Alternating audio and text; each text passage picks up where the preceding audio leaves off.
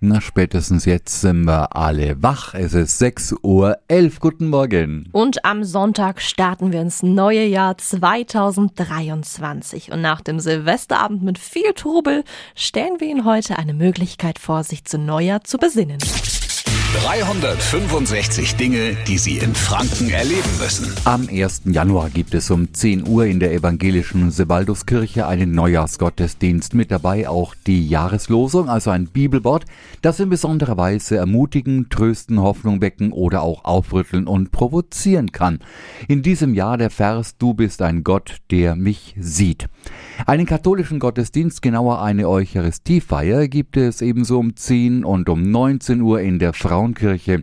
Nach dem Frühgottesdienst gibt es anschließend auch eine persönliche Segnung durch den Pfarrer und wer will, der schlendert danach noch durch die Stadt, schaut sich um 12 Uhr natürlich das Männlerlaufen an der Frauenkirche an. Und in diesem Jahr sind auch wieder die Sternsinger unterwegs. Hierfür können Sie sich in der Regel in Ihrer Gemeinde anmelden und sich den Segen für daheim abholen.